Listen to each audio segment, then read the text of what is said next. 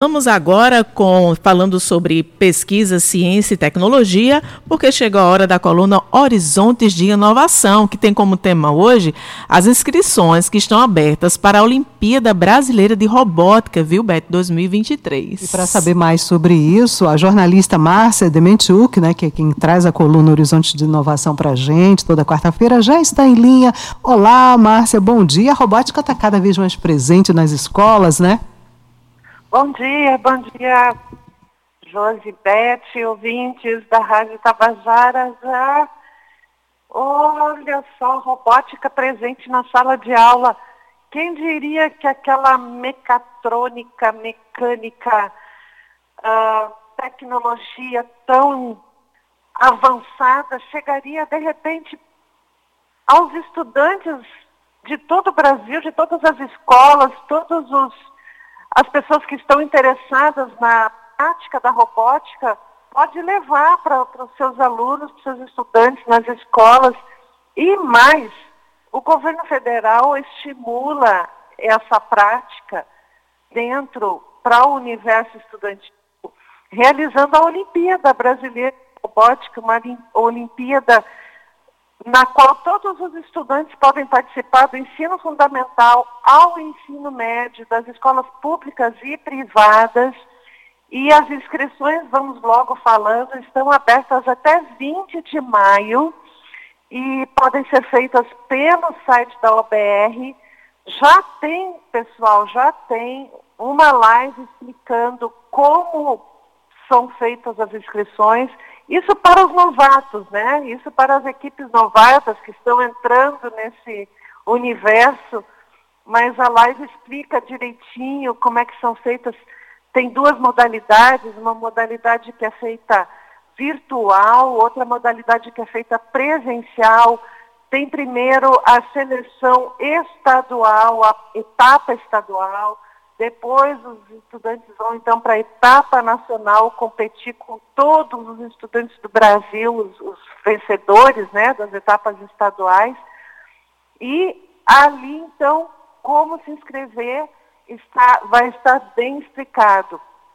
E Beth, Josi, nós temos ah, aqui na Paraíba o professor Fagner Ribeiro, ele é o representante da OBR da Olimpíada Brasileira de Robótica aqui na Paraíba.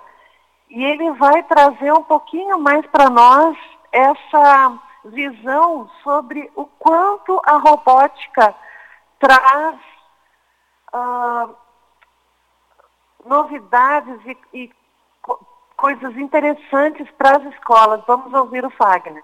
A robótica é uma tecnologia emergente que tem se tornado elemento praticamente obrigatório nas escolas modernas, devido à sua possibilidade de atuação em diversas dimensões, em diversas áreas. Exemplo aqui na Paraíba, a gente pode usar essa ferramenta nas disciplinas pedagógicas de sala de aula, matemática, português, histórias. Tudo isso pode ser usado essa ferramenta de robótica e trabalha raciocínio lógico com os alunos, trabalha o, o trabalho em em equipe, os alunos se envolvem quando é algo significativo para eles. Você cria um projeto que eles vão montar e programar um robô e isso desperta o interesse naturalmente dos alunos e dos estudantes por todo o Brasil e aqui na Paraíba não é diferente. Então, essa tecnologia que o estudante já aprende na escola é, são princípios de lógica, princípios de uh, programação que são utilizados projetos depois na indústria, nas fábricas, na medicina. Então a robótica ela está quando precisa de instrumentos muito precisos ou de muita força ou de muita repetição. A robótica está em todos esses elementos. E o, o Fagner vai explicar também o quanto que os estudantes se destacam aqui na Paraíba. Vamos ouvir mais uma sonora, Wagner.